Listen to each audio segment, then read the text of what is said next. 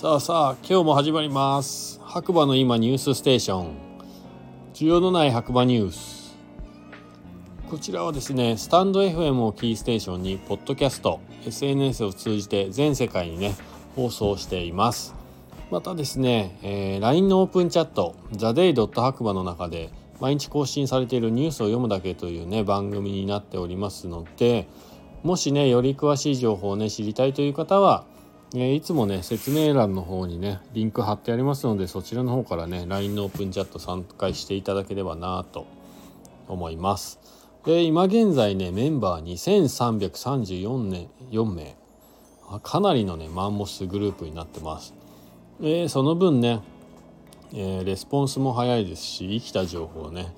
えー、常に毎日飛び交ってますんでぜひぜひ白馬にね遊びに来る際にご活用いただければなと思います、えー、改めましてガクです、えー、長野県ね白馬村からお届けしています、え今日もね天気予報からいきたいと思います。1月13日金曜日朝6時40分現在の天気ということで白馬村晴れマイナス5度。本日で3日連続の晴れ。午後から天候が崩れ土日は標高の高い場所でも雨予報が出ています。ということになってますね。どうなんですかねこの辺。で僕ね家に帰ってくる前は、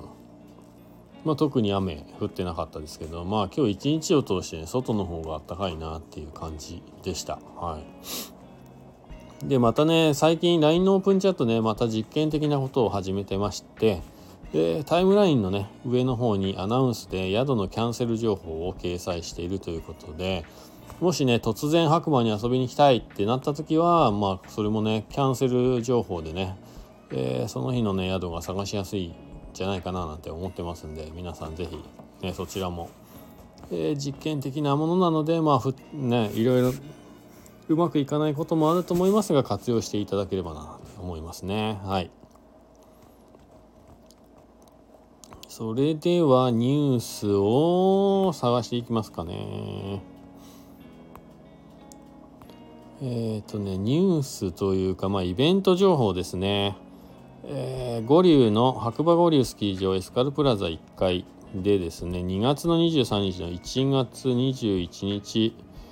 22日に、えー、と、2023年の中華春節、旧正月のイベントが行われるみたいですね。はい。興味ある方はぜひぜひイベント情報をね、読んでいただければなと思います。はい。あとは、なんかあるかな。えー、五流ナイター18時40分雨が降ってきました。という春のような雪のコンディションって書いてありますね。やっぱね雨降ってきたみたいですね。6時40分ってもう家にいたかな。覚えてないな。まあでも僕は雨にはね当たってないんで。まあ場所によってね白馬もだいぶね天気違うんでね。五竜が雨でもエコーランドは雨ではなかったですね。はい。あとはニュース。ちょっとこちらにはないですね。あとね白馬で暮らすというねオープンチャットのもね実はありましてこちらはねニュース何個かあったと思います。はいありました。えー、白馬村民の方向け白馬バレーニュースということで、えー、1個目。白馬村年末年始の来場者数がコロナ禍以前の水準へ。これかなり。まあまあなんか体感でもねすごい忙しかったなっていう感じでしたからね。えー、っと2022年23年冬冬季シーズン。白馬バレー10スキー場における年末年始の来場者数が昨年の実績を大幅に超えコロナ禍以前の水準に達しました、えー、一般社団法人白馬バレーツーリズム、えー、関係者各位。白馬バレーかっこ長野県大町市白馬村小谷村10スキー場における年末年始のスキー場来場者数が昨年実績を大幅に超えコロナ禍以前の水準に達しましたので報告いたします。ということでえー、っと2022年23年冬季シーズン。年末年始スキー場来場者数速報値ということで、えー、期間12月27日から1月の5日の10日間。人数21万6300人。前年比118.3%。2019年20年シーズン比104.4%うんだいぶ回復してますね。はい。インバウンドの来場者数もコロナ禍前の63%まで復調しており宿泊施設への予約状況などから今後の来場も堅調に推移することを予測しております。なお本集計は速報値であり今後数値が変動することがあります。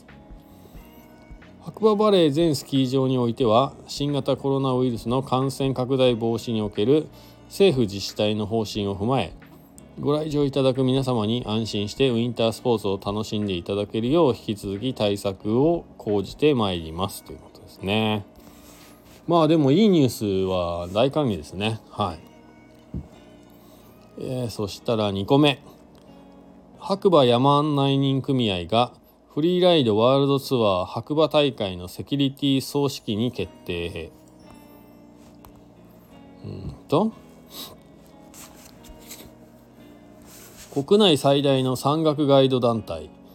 白馬山案内人組合がフリーライドワールドツアー白馬大会のセキュリティ総指揮に決定。地域の安全管理技術向上へ。FWT 運営事務局。株式会社パイオニアワーク内フリーライドワールドツアー以下 FWT の競技連盟 FWT マネージメント SA はおよび FWT 運営事務局は白馬エリアで100年の歴史を誇る国内最大規模の山岳ガイド団体。白馬山案内人組合が2023年2月7日火曜日から10日金曜日に白馬バレーで行う東洋タイヤ FWT Qualify 4白馬2023すいませんちょっと英語が。合ってるのかよく分かりませんが。のセキュリティを組織することを発表します。国際的スノーリゾートとしての白馬エリア全体での安全管理技術向上を目指し山岳ガイド団体とスキー場パトロールが協力して一つの大会の安全管理を行う初めての試みとなります。FWT は1996年にスイスから始まった世界唯一かつ最大のフリーライドの国際大会です。日本国内では2017年に白馬村に招致され白馬を拠点に開催地を増やしていきながら続けてきましたスキー場外のバックカントリーエリアで大会を開催することは当時日本初の試みであり FWT が理念に掲げるセキュリティファーストを遵守しグローバル水準の万全な安全管理体制を採用して大会運営を行ってまいりました。ということでね記事ね結構長めです。なのであの興味がある方はね、えー、ぜひオープンチャットの方から記事読んでいただくか、えー、フリーライドの方のね検索していただいたらいいかなと思います。で3つ目。白馬村長の記事。白馬が描く地域観光の未来とは？またなんか難しそうですねこれ。えー大和心 .jp というところのインタビューってなってますね。世界一のホテル支配人が主張に国際的スノーリゾート白馬が描く地域観光の未来。2022年の夏国際的スノーリゾートとして知られる長野県白馬村に歴代最年少47歳の新首長が誕生した。白馬村出身の丸山敏郎氏はオリエンタルランドでの勤務やオーストラリアワーキングホリデーを経て2009年に白馬に戻り実家の白馬荘を継ぐと2019年にはワールドラグジュアリーホテルアワーズのスキーリゾート部門で日本初のグローバルウィナーを賞を受賞。支配人としては2016年にロンドンの富裕層向け旅行誌が主催するラグジュアリートラベルガイドアワードで世界第1号となる。ジェネラルマネージャー・オブ・ザ・イヤーを続けて2018年にはホスピタリー業界を対象としたワールドワイドホスピタリティアワードに日本人として初めてノミネートされバストベストホテリエファイナリストを受賞した。ということですね。あとは何かを変えていくにはすごくエネルギーがいるのでと若く体力のある40代で主張を志した理由を話す。日本全体のインバウンド観光を白馬からリードする気持ちで取り組む丸山市に世界中の人を魅了してやまないリゾート白馬のビジョンを伺った。国に働きかけ村に貢献できる立場を目指して。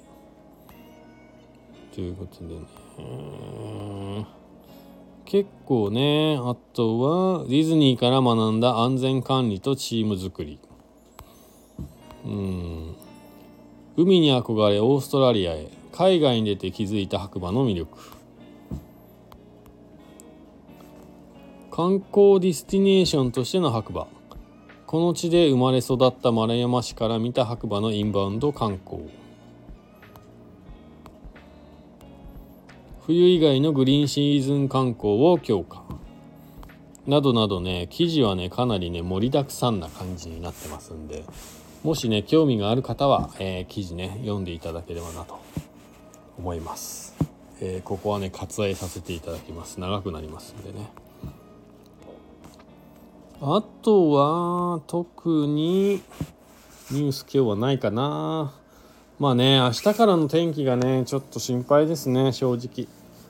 え、去年と違ってね今年は雪がねなかなか降らないというシーズンに